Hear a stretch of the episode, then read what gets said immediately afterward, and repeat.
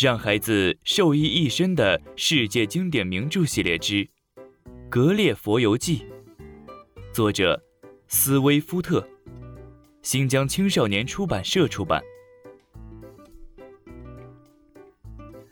上一章我们讲到了我所了解的野狐，接下来我们一起收听第四卷《灰尔国游记》。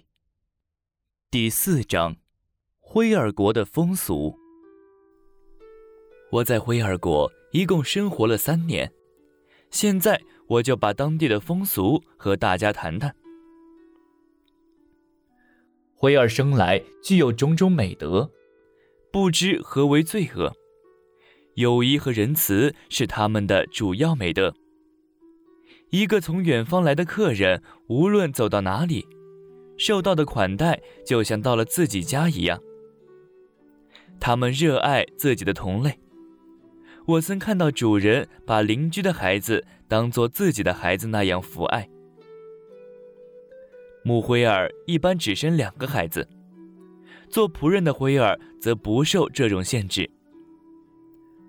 灰儿教育孩子的方法令人钦佩。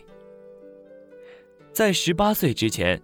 除了特定的日子，父母不给孩子们吃燕麦，牛奶也难得喝。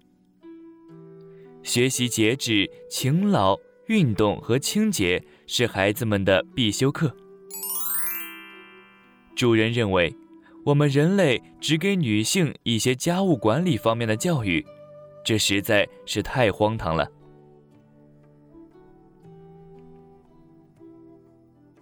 灰儿。会训练他们的孩子，在陡峭的山坡上下奔跑，或在坚硬的十字路上跑来跑去。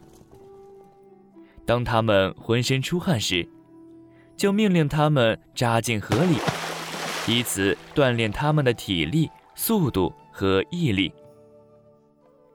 年轻的灰儿每年会有四次聚到一起，展示他们的奔跑、跳跃等技能。最后，大家唱歌献给优胜者。在这样的节日里，仆人们会赶着一群驮着干草、燕麦和牛奶的野狐来设宴庆祝。在我离开这个国家的三个月前，这里召开了一次全国代表大会。我的主人以地区代表的身份参加了大会。在这次会议上，一个老问题被重新提了出来：是否应该把野狐从地面上消灭干净？一位持肯定态度的代表表示，野狐是自然界最肮脏、最有害、最丑陋的动物，它们懒惰、恶毒，偷吃灰儿养的母牛的奶，杀死灰儿的猫，践踏燕麦和青草。野狐也不是这个国家向来就有的，而是许多年前在一座山上突然出现的。后来，它们开始繁殖，在短时间内就遍布了整个国家。另外几位代表也发表了相同的观点。我的主人根据我的暗示，向大会提出了一个处理办法。首先，他同意那位代表的发言，肯定最先出现的两只野狐是被同伴遗弃在此的。他们躲进山里，逐渐退化，远比家乡的同类野蛮。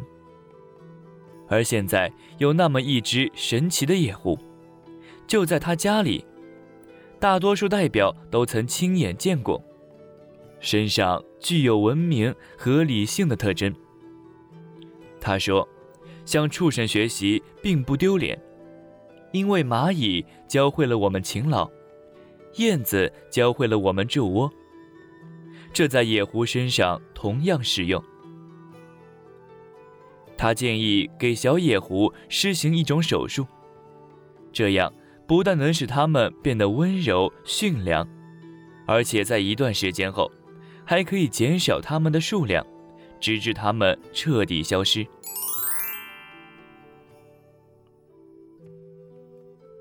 灰儿没有自己的文字，他们的知识完全通过口耳相传。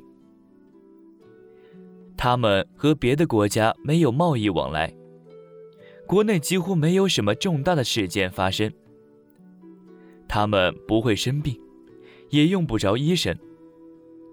他们用药草调制的良药是用来治疗蹄子的割伤的。他们根据日月的转动来计算时间，但不再细分到星期。他们对日月的运行了若指掌，也明白日食和月食的道理。他们的建筑十分简陋，却还可以抵御寒暑侵袭。这里有一种树，长到四十年时，树根就松动了。风一刮就倒。这时，威尔就用尖石头把它们削成木桩，每隔二十五厘米一根的插在地上，然后在木桩间编上燕麦秸，做成房屋的墙壁。房子的屋顶和门也用同样的方法做成。灰尔能像人使用双手一样。用它们前蹄的空心部分拿东西。我曾见过一匹白色母马用那个地方穿针。他们就用这种方法挤牛奶、收割燕麦等。他们有一种坚硬的碎石，可以磨成类似楔子、斧子、锤子的工具。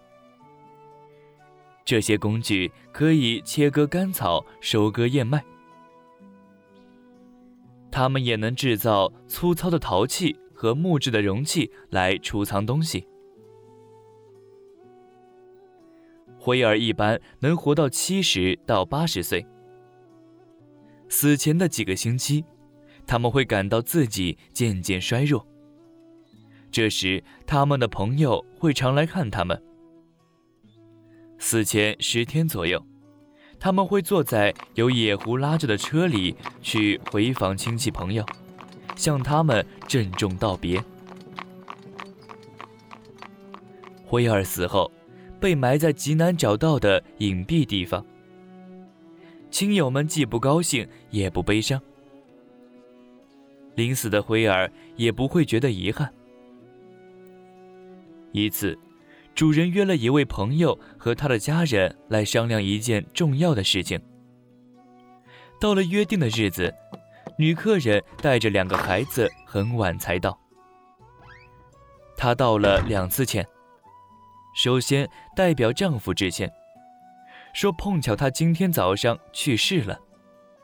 接着，她又为自己的迟到致歉，说丈夫早上去世时时间已经很晚了。而她又和仆人们商量了很长时间，把丈夫安葬在哪儿。当我了解了灰二国的风俗之后，又会发生什么有趣的故事呢？我们下一章继续讲述。